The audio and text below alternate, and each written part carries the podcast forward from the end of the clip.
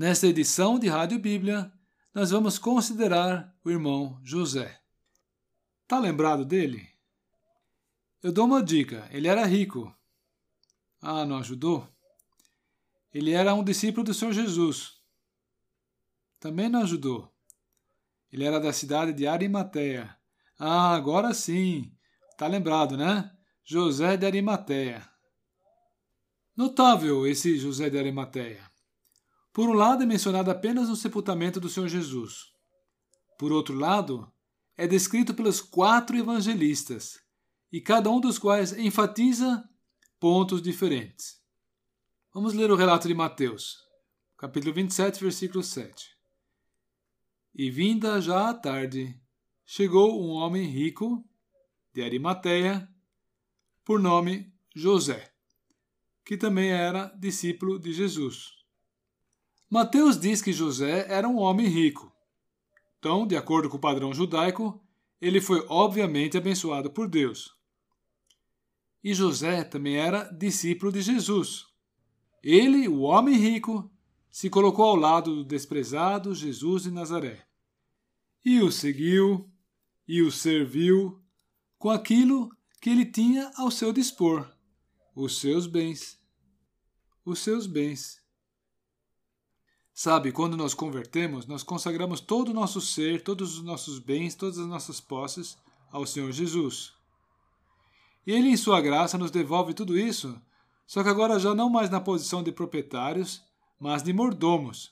Nós somos administradores para o Senhor Jesus, nos interesses deles, daqueles bens que Ele nos confiou. E aqui nós vemos esse homem rico, José de Arimateia, cedendo o seu próprio túmulo para o Senhor Jesus. Como serviu bem ao Senhor Jesus essa disponibilidade do irmão José. Vamos agora considerar o nosso personagem sob a ótica de Marcos.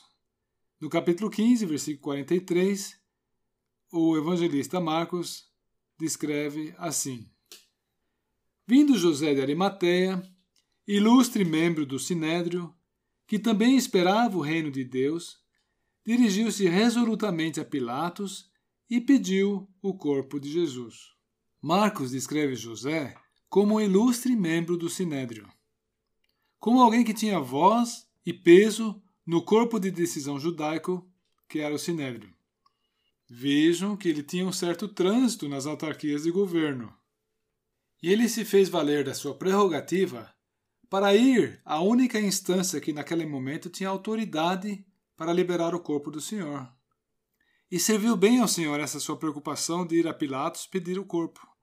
Eu creio que nós o teríamos descrito como reservado, afinal, até então ele não se manifestou.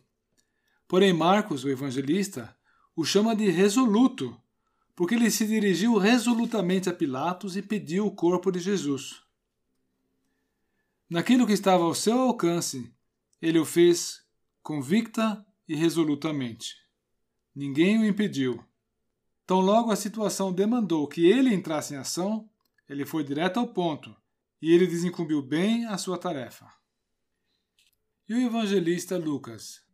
É, Lucas é o que nos relata com mais riqueza de detalhes. No capítulo 23, do versículo 50 a 53, ele relata assim: E eis que certo homem chamado José, membro do Sinédrio, homem bom e justo, que não tinha concordado com o desígnio e ação dos outros, natural de Arimateia, cidade dos judeus, e que esperava o reino de Deus, tendo procurado a Pilatos, pediu-lhe o corpo de Jesus.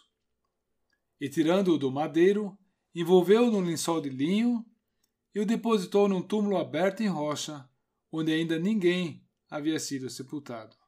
Acabamos de ver que Lucas o definiu como um membro do Sinédrio. Ele era um consultor, um homem de conselhos, também que era um homem bom e justo, e que não tinha consentido com o desígnio e ação dos judeus. E mais, ele esperava o reino de Deus. Notem que aqui no Evangelho de Lucas, o Espírito Santo acha por bem realçar valores morais. Ele era conselheiro, bom e justo, não tinha consentido no plano maquiavélico dos demais e esperava pelo reino de Deus. Vejam como Deus toma conhecimento de tudo isso e registra. O evangelista João, por sua vez, nos mostra o outro lado da moeda e deixa claro que Deus examina as nossas motivações. Em João 19, 38, nós aprendemos que José era discípulo de Jesus, mas oculto, por medo dos judeus. Será que o nosso irmão José de Arimateia sabia que as Escrituras deveriam ser cumpridas por ele mesmo? É, porque o Messias que os profetas anunciaram deveria estar como um homem rico em sua morte. José era rico e cumpriu a profecia de Isaías. Além disso, a sua tumba era centalhada e nunca havia sido usada. Veja você que Deus nos diz tudo sobre José de Arimateia. O seu diagnóstico é completo. O exame é detalhado, é tintim por tintim. O que será que ele vai escrever sobre a minha vida? Estou ansioso para ver. O que será que ele vai escrever sobre a tua vida?